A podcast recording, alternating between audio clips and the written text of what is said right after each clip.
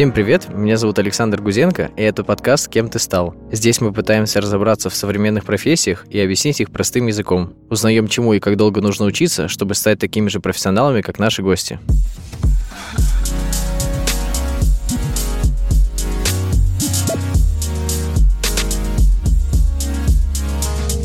У нас это уже не первый выпуск э, в цикле серии про ДВХ. Мы уже успели разобраться в целом вообще, что это такое, успели разобраться в профессии дата-инженера и дата-стюарта, и теперь пришла еще одна профессия, которая у нас уже была, но теперь относительно ДВХ. И вот, чтобы в этом разобраться, я позвал Илью Журавлева, руководителя направления системного анализа ДВХ. Но у меня первый вопрос, откуда вообще люди узнают про ДВХ? А, мне кажется, что довольно сложно узнать целенаправленно ДВХ, тем более, если ты никогда с этим не сталкивался. Но, возможно, кто-то уже поработал в большой компании уже слышал о том, что есть такие люди. Или в целом э, интересовался по какой-то причине базами данных и тем, как вообще данные применяются в больших компаниях, соответственно, мог выйти на ДВХ. Но в целом отлично, что вы делаете такие подкасты, потому что у нас действительно достаточно мало информации, и аналитики, когда приходят на стажировки, они там выбирают, э, каким аналитиком стать, зачастую по какому-то просто тесту шутливому, приготовленному HR, где им надо просто выбрать э, один из вариантов ответов, и, естественно, на основе этого понимается, насколько у них там организационные способности или насколько они там любят посидеть с задачками, и в итоге им говорится, какой тип они аналитика. Ничего себе, я не знал о таком удивительно интересный какой-то такой выбор. Это когда на стажировку приходят? Да, это когда на стажировку приходят. Ага программе Тинькофф Старт. Это прям как в Гарри Поттере, как вот определение шляпы. Вот надевают, и шляпа говорит, куда тебя определить. вот здесь что-то подобное как будто бы. Да, это что-то очень похожее. Ну, плюс человек сам может выбрать, но зачастую он там понимает на уровне, что если он любит математику, то он идет в риск аналитики, такого уровня, но там четкого понимания, что такое аналитик ДВХ или угу. какой-то другой аналитик у него, конечно, нет. Да, да, если представить себя на месте стажера, то ты такой, да, ну, что то, что то, как бы, ну, оба системные аналитики. Как понять, э, куда мне пойти? Расскажи, а как ты выбрал э, стать системным аналитиком в ДВХ? Почему именно такое направление? Тут скорее профессия сама выбрала меня. Я заканчивал мехмат МГУ и начинал искать работу. Соответственно, я пошел по всяким собеседованиям, это были различные аналитики в основном. И вот в какой-то момент я получил интересный мне офер. Это был э, аналитик в консалтинг, работать с хранилищами данных. Я решил, что это довольно интересно, попробую, почитал что-то про хранилище данных, мне стало совсем интересно, тем более я уже хорошо знал SQL, у меня был опыт работы с ним. Соответственно, я решил попробовать. Эта работа меня зацепила, потому что она позволяла как-то структурировать свои мысли в голове. У меня всегда была проблема с каким-то хаосом. Сейчас в условии того, что мне необходимо постоянно писать документацию или там структурированно с кем-то общаться, это все очень хорошо помогло мне. Ну и плюс э, есть какие-то такие детективные элементы в моей работе. Это когда у тебя есть какие-то проблемы с качеством данных, тебе необходимо исследовать сложную проблему, ты там прям погружаешь, у тебя есть какие-то улики в виде логов, каких-то процессов, кривых данных и так далее, и ты раскапываешь, это очень интересно, захватывает, uh-huh. ты там чувствуешь какое-то большое удовольствие после того, как ты достиг своей цели, нашел uh-huh. проблему. Окей, давай тогда, собственно, и разбираться. Чем вы занимаетесь, чем занимаются системные аналитики в ДВХ, в чем ваша особенность? Системная аналитика ДВХ – это, по сути, связующее звено между бизнесом и разработкой. Системный аналитик, он должен э, получить какие-то требования от бизнеса, что бизнесу необходимо, какие ему необходимы данные, и как он собирается эти данные вообще использовать, какая цель. Данные у нас в компании разнообразные, есть куча разных систем, это логи, это какие-то системы, в которых ведутся клиентские данные, данные по счетам и так далее. Когда аналитик понял, что вообще хочет бизнес, он дальше э, смотрит, откуда эти данные он может получить, какие есть источники, как эти данные между источниками, возможно, ходят, как системы взаимодействуют и где эти данные вообще правильно брать. Потому что они могут меняться в разных системах, но мастер-система обычно одна. Дальше аналитик ставит задачу. Техническое задание описывает разработчику на то, как эти данные необходимо загрузить в хранилище, и при этом он описывает также модель данных, как эти данные необходимо преобразовать и в какую структуру необходимо их положить, какие слои, возможно, данных, э, в каком виде, какие таблички, какие названия это все очень важно, потому что у нас есть стандарты названий, э, и, соответственно, бизнес-пользователи могут по названиям довольно легко ориентироваться, им понятно, какие данные здесь лежат, и понятно даже, какие типы данных здесь лежат. Им нет необходимости по селектить данные и быстренько посмотреть их. Они уже по названиям зачастую могут понять. Мне просто интересно с менеджерской точки зрения, ты говоришь, вот системный аналитик, он э, там ставит задачки другим разработчикам, там, дата-инженеру, еще, возможно, кому-то. И вот интересно, получается, что системный аналитик, э, он еще обладает такой некоторой менеджерской функцией, даже project менеджерской такой скорее. Да, он обладает некоторой менеджерской функцией, потому что он э, должен проследить, как его задача вообще дойдет ли она до продакшена, все ли будет с ней ок, э, не будет ли каких-то проблем после релиза этой задачи. То есть какие-то такие менеджерские функции ему приходится выполнять. Вот. Еще из важных задач системного аналитика – это работа с качеством данных. То есть данные уже какие-то загружены, грузятся ежедневно, и иногда в них происходят какие-то проблемы. И вот аналитику необходимо выяснить, э, откуда вообще пошла эта проблема, что стало ее причиной. Возможно, это какой-то технический сбой на нашей стороне, возможно, кто-то из э, источников данных что-то не то прислал нам. Или, возможно, это в целом все нормально, просто там случилась какая-то акция, и поэтому у нас в три раза больше счетов открывается, например. Mm. Такие ситуации тоже бывают. А как вы узнаете о том, что возникла какая-то проблема? А, у нас есть э, проверки данных, которые мы сами настраиваем. И плюс иногда сами пользователи нам сообщают о том, что что-то происходит не так. Соответственно, мы там расследуем эти данные и находим причины. А вот мне стало очень интересно, а сколько времени занимает э, какая-то в среднем задача, допустим, вот для системного аналитика? Насколько хорошо у вас там побиты задачи? Это задачи на день, задачи на неделю, задачи на месяц? А для системного аналитика это скорее одна-две недели Ого. задача потому что, во-первых, возникает много коммуникаций, не всегда mm-hmm. это прям какая-то активная работа над задачей. Иногда ты просто ждешь, э, пока тебе кто-то что-то расскажет, или там у вас произойдет встреча, или они там напишут какие-то информацию о своих табличках в своей системе. Но да, обычно это там неделя-две, но мы работаем над тем, чтобы сокращать это время. А что делают системные аналитики, пока ждут, пока им ответят?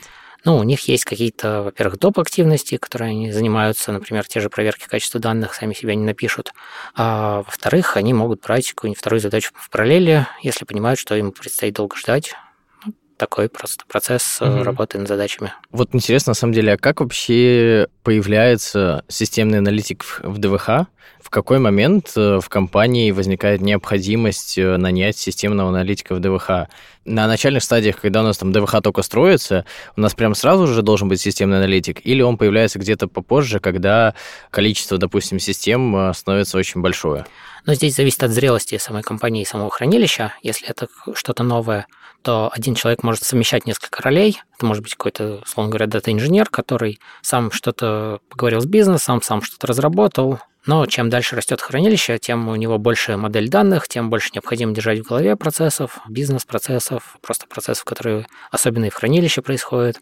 И, соответственно, начинает быть сложно совмещать эти роли. И вот тут появляются системные аналитики, которые просто как выделились и взяли на себя часть работы, которую необходимо делать по хранилищу данных. Угу. В дальнейшем при росте команды и там, росте бизнеса, бизнес начинает понимать ценность хранилища данных и как вообще с хранилищем данных взаимодействовать, и дальше бизнес уже может сам говорить, что вот нам нужно больше аналитиков, потому что у нас бизнес растет, у нас большие планы на расширение процессов, на новые процессы, и, соответственно, нам необходимо быстро закрывать потребности в отчетности. А есть ли какая-то норма? А, то есть один системный аналитик занимается N другими системами, то есть э, на N бэкэндов э, как бы э, смотрит?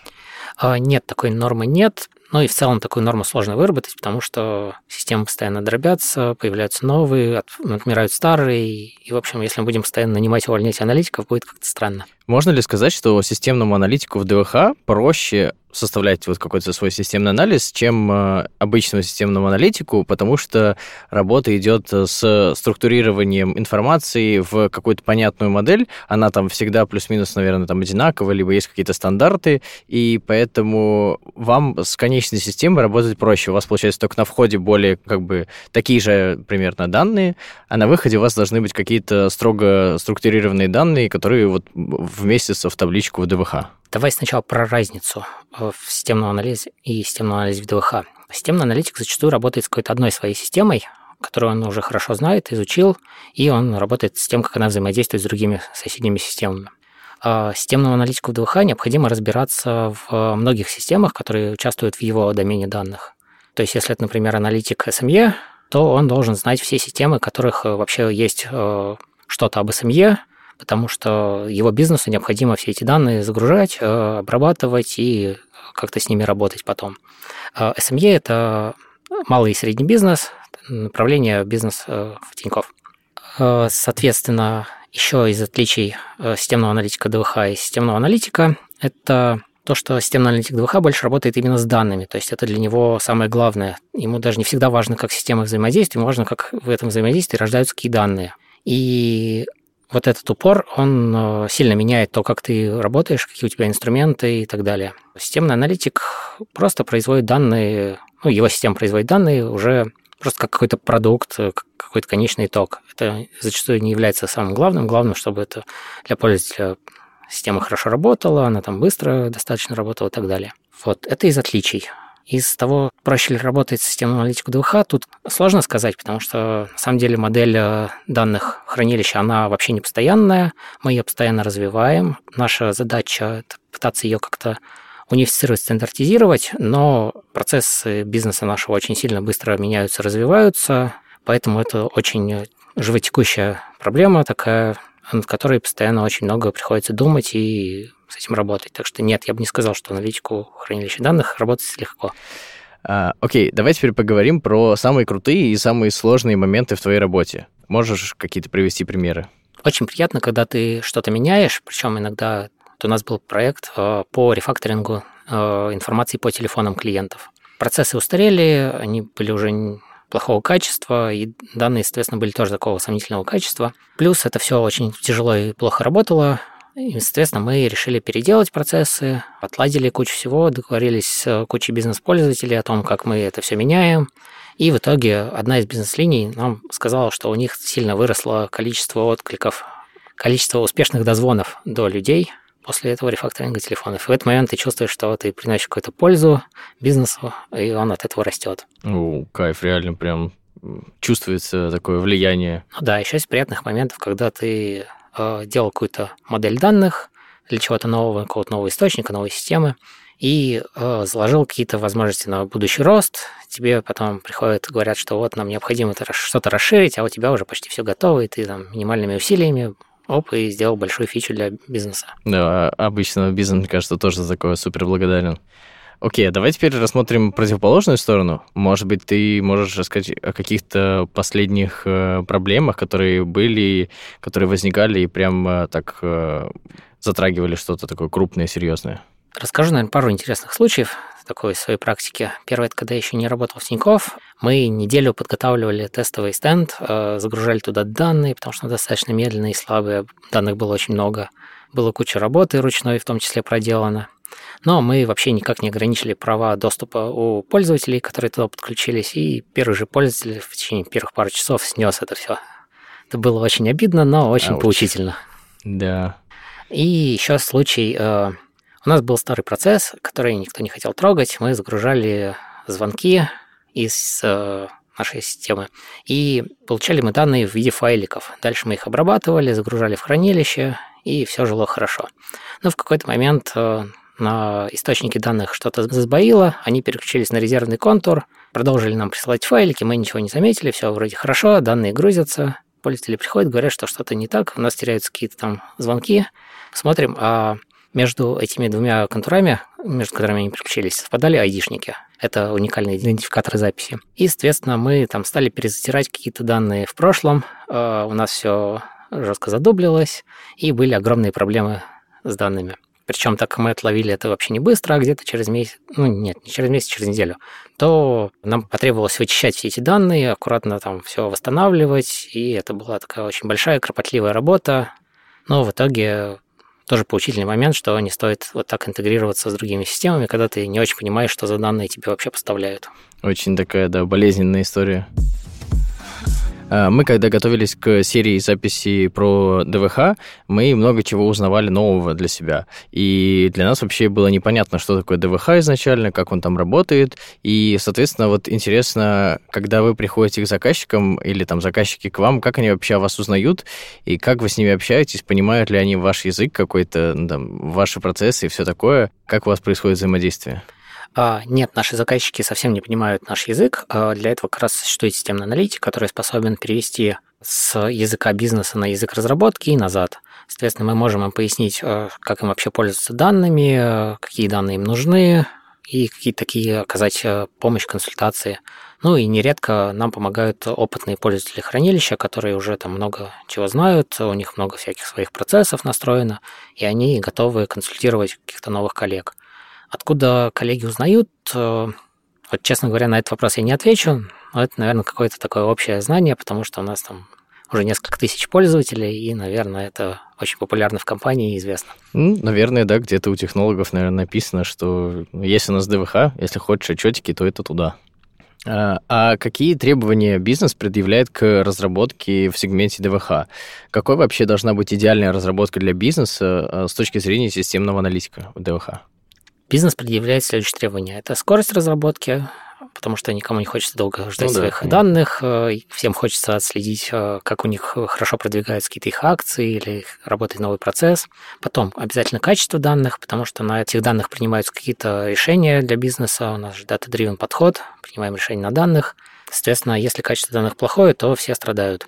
Еще очень важное требование для бизнеса – это получать полную картину данных, то есть не какой-то кусочек небольшой процесса, а о том, чтобы этот процесс был связан с какими-то другими вещами в хранилище, э, чтобы они могли отследить, как что происходит. То есть если у нас был какой-то звонок, то они хотят понимать, зачем и почему этот звонок был что мы в этом звонке, там, например, предлагали клиенту открыть кредитную карту, или что мы там звонили, чтобы уточнить у него какую-то информацию. Естественно, вот такая полная картина – это тоже одно из важных требований угу. Классно. Вот э, ты сказал, что ты заканчивал Мехмат МГУ. А какое вообще твое отношение к обязательности или, может быть, необязательности наличия высшего образования для того, чтобы успешно работать в этой профессии? Ну, мое отношение такое, что высшее образование в целом не обязательно, но оно помогает тебе как-то научиться учиться, во-первых, это очень важно войти всегда в любых профессиях, потому что все очень быстро меняется. Ну и плюс более ответственно подходить к своей работе, к своим задачам, чтобы не забрасывать их, понимать, что ты их должен доводить до конца. В таких вещах образование высшее помогает, но в целом, если человек и так этому всему обучен и владеет, то почему бы и нет, можно сразу пойти на стажировку куда-нибудь. А насколько вообще вот э, системному аналитику нужно обладать этими хард-скиллами, то, что называется, вот этим вот знанием э, языка SQL, какими-то теориями, там, может быть, и, может, и практикой по работе с базами данных, насколько глубоко это нужно знать? А с SQL необходимо быть отлично знакомым, потому что это постоянный инструмент э, работы с данными, ты в процессе своей работы постоянно смотришь какие-то данные, какие есть, ты их должен э, уметь различным образом обрабатывать, должен понимать, как твой процесс вообще работает, в котором могут быть какие-то сложные конструкции или последовательность сложных шагов. Поэтому SQL вообще прям необходим, и без него нет варианта становиться системным аналитиком хранилища. А по теории баз данных это просто тебе помогает э, понять, почему все так устроено, почему необходимо делать вот так, а не как-то иначе. Это просто помогает э, тебе стартовать побыстрее. Угу. То есть ты всему этому научишься в целом на практике, и ты можешь э, понять, э, что делать надо вот так, а не вот так, но, возможно, тебе придется там набить своих пару шишек, а тут ты почитал книжку и уже что-то узнал. А можешь ли ты тогда подсказать какие-то источники, где можно получать там и актуализировать знания? Ну да, ты смотришь какие-то доклады на конференциях, э, ты читаешь о каких-то новых подходах, которые возникают вообще в мире хранилищ данных. То есть, э, во-первых, появляются новые технологии, э, во-вторых, там что-то переходит в облака, например, э, какие-то новые подходы к структурированию команд и вообще как мы работаем с данными, появляются новые термины, такие там как data governance, например, управление данными, или то, что данные должны быть доступны. Все эти подходы, они меняются и растут, но какого-то единого источника этих данных я не скажу. То есть, mm. скорее, какое-то все разрозненное. И... А как, собственно, люди получают там а, первую работу? Просто, типа, ищут какие-то онлайн э, штучки, где можно SQL поучиться, и читают какие-то несколько статей, и всему можно идти джуном? А, в общем, да, в целом тебе достаточно поучиться SQL, попрактиковаться. Есть различные сайты, которые там позволяют тебе решать задачки, проверяют, насколько ты хорошо решил задачу. Плюс ты действительно читаешь несколько статей, например, на том же Хабре, и узнаешь, что такое вообще хранилище данных. Все, ты можешь идти джуном или стажером. Возможно, ошибочное мнение, но мне кажется, я нашел сейчас э, еще более простую профессию для входа, чем через э, тестирование. Кажется, Звучит достаточно просто. Хорошо, если ты привлечешь к нам новых людей, это будет отлично. Да, да, приходите, слышите, это очень легко. А, кстати, об этом. У меня тоже есть э, сегодня рекомендация. Для всех, кому интересна QA-профессия, мои коллеги Стас Буткеев и Маша Палагина делают подкаст «Квак-квак» и в продакшн. Первом сезоне они обсуждали работу специалистов по качеству во всех ее проявлениях. А сейчас запустили второй сезон, в котором планируют пройтись по всем этапам процесса разработки и рассмотреть техники Shift-Left, Shift-Right тестирования. Слушать Куак-Куак можно еще и в Ютубе. Мы приложим ссылки в описании. Расскажи, э, как у нас проходит собеседование в ДВХ на системного аналитика? Что вы там спрашиваете? Может быть, какую-нибудь интересную задачку можешь э, рассказать? Или какие-то интересные такие случаи? Что мы спрашиваем? Мы спрашиваем, во-первых, SQL, о котором я уже говорил много раз, на то, что человек владеет им, какими функциями он владеет, и вообще понимает ли он, как вообще работают с данными, что такое данные, как их можно преобразовывать, и умеет ли трансформировать некоторую постановку на человеческом языке в SQL. Интересно, а вы это на листочке бумаги спрашиваете? Или а, нет, э, он программирует э, есть разные сайты, которые позволяют mm-hmm. вам параллельно программировать. Он пишет код. Иногда можно даже запускать и посмотреть на mm-hmm. каких-то нескольких примерах, которые вы туда добавили. Mm-hmm. Окей. А, плюс проверяется логика, просто на то, чтобы человек там какие-то несложные логические задачки умел решать. Это первое техническое собеседование. Второе техническое собеседование, оно включает в себя небольшой опросник по теории хранилищ данных, о том, что человек вообще знает, что есть что. Плюс э, реальный кейс, на котором необходимо трансформировать бизнес-постановку в логичный алгоритм, плюс написать SQL по этому алгоритму. Э, здесь мы проверяем, насколько вообще человек системно мыслит, как он умеет собирать требования какие-то, как он вообще умеет работать с тем, что у него есть, э, с заказчиком. Такая хорошая задача показательная, насколько человек системно мыслит. Бывали ли случаи, когда люди приходили, допустим, на стажировку в виде обычного там системного аналитика, а потом такие общались с какими-нибудь друзьями, которые все-таки выбрали системный анализ ДВХ и переходили туда, или наоборот? Бывали ли такие случаи? А, сложно сказать. Я, честно говоря, много не знаю таких случаев, но мне кажется, что это вполне нормальный процесс. Если человек приходит на одно, а потом пробует э, что-то другое, смотрит, какие вообще есть рядом области и перескакивает в другую. У нас есть люди, которые потихоньку приходят из э, бизнес-пользователей, э, из бизнес-аналитиков или технологов даже, во что-то близкое к системным аналитикам ДВХ, потому что они разобрались, как вообще работает ДВХ, им это интересно, они понимают, какую они пользу могут здесь принести – и, естественно, они пробуют себя в этом. Прикольно, прикольно. Приходите, да, э, кажется, профессия интересная, так что заходите. Да, если вы работаете с данными и в какой-то мере их касаетесь, то вы уже довольно близко к ДВХ, и, может быть, вам будет интересно больше работать именно с данными. Давай тогда рассмотрим какие-то проблемные стороны. Какие, на твой взгляд, есть минусы у этой профессии? А, минус – это то, что так как человек является связующим звеном между бизнесом и разработкой, то, соответственно, все какие-то проблемы у бизнеса сыплются на этого человека, и он должен уметь помочь бизнесу с некачественными данными, с задержками в поставке данных, с медленной разработкой и так далее.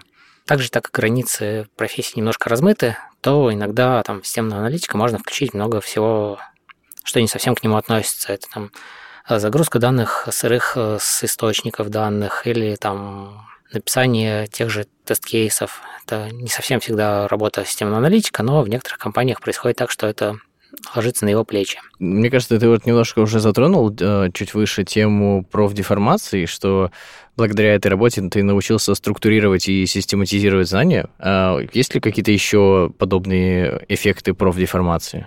Ну вот самое главное, то, что ты назвал систематизацией всего вокруг. В какой-то момент я себя поймал на том, что я хочу распланировать свой отпуск буквально по часам, куда мы пойдем, где мы будем есть и так далее, что мы будем смотреть.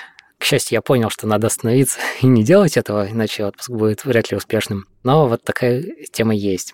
Плюс зачастую хочется везде все починить, ты замечаешь кучу несовершенств в каком-то взаимодействии э, систем или данных, которые они генерят, и тебе постоянно это режет глаз. При этом не всегда имеет смысл все чинить, потому что, ну, если оно нормально работает, в целом, может быть, это и не критично. В выпуске про системную аналитику Вадим Авдосев рассказывал, что э, он не может э, просто так вызвать себе такси, потому что он э, думает о том, что, блин, это же, если он будет меня ждать, то если все люди так будут делать, то такси на всех не хватит, и все-все-все. Замечал для собой такие приколы? А, замечал скорее в отношении данных. То есть хорошо понимаешь, как и кто собирает вообще о тебе данные, mm. как они потом это могут использовать, какие процессы могут быть выстроены на твоих данных и ты уже не, там, не везде хочешь э, залогиниться под своим именем или еще какую-то информацию о себе оставить. Э, вот такое прям есть. Блин, я, кстати, вспомнил, э, кажется, видел какой-то видос про то, что у Гугла есть такая особенность э, у Gmail, что можно, кажется, когда ты отправляешь сообщение, или когда ты регистрируешься, прям можно написать плюс, ну, типа вот свой логин, потом плюс, и дальше название того, где ты регистрируешься, там, Facebook, там, Pinterest был пример, там, еще что-то, и потом, ну, типа, собака gmail.com. И вот благодаря этому плюсу он как бы вроде как не считывается, но все равно понимаешь, что это твой аккаунт, но ты можешь понимать, откуда условно там, если что, утекает твой какой-то аккаунт. Да, у меня есть друг, который заморачивается этим, он тоже работает с тем аналитиком в другой компании, но, в общем, да, он тоже заморачивается, он, ему очень важно, насколько кто, какие данные о нем знает, насколько вообще его фигура известна этим компаниям, но он заморачивается, да. Я чуть меньше, но я тоже иногда грущу, что там Google все обо мне знает, я прекрасно понимаю, как они могут эти данные использовать и, возможно, их куда-то продавать, но... А возможно ли, возможно ли скрыться куда-то сейчас? Да, скорее всего, нет. Наш мир уже такой, что вряд ли можно скрыться, тем более, если ты хочешь жить полноценно угу. и не прятаться от всего. Да, э, к сожалению, обратная сторона этого то, что ты лишаешься некоторого комфорта и удобства, которые эти сервисы дают, поэтому без этого никак. Окей, а, тогда финальный вопрос. Кем ты мечтал стать в детстве? А, в детстве это было что-то простенькое. Сначала это был повар, а потом чуть-чуть постарше это был уже футболист. Такая четкая, понятная карьера, путь к успеху, плюс ты своей работой приносишь удовольствие многим людям. Это казалось вообще замечательно. Прикольно, интересно. Таких у нас вариаций еще не было.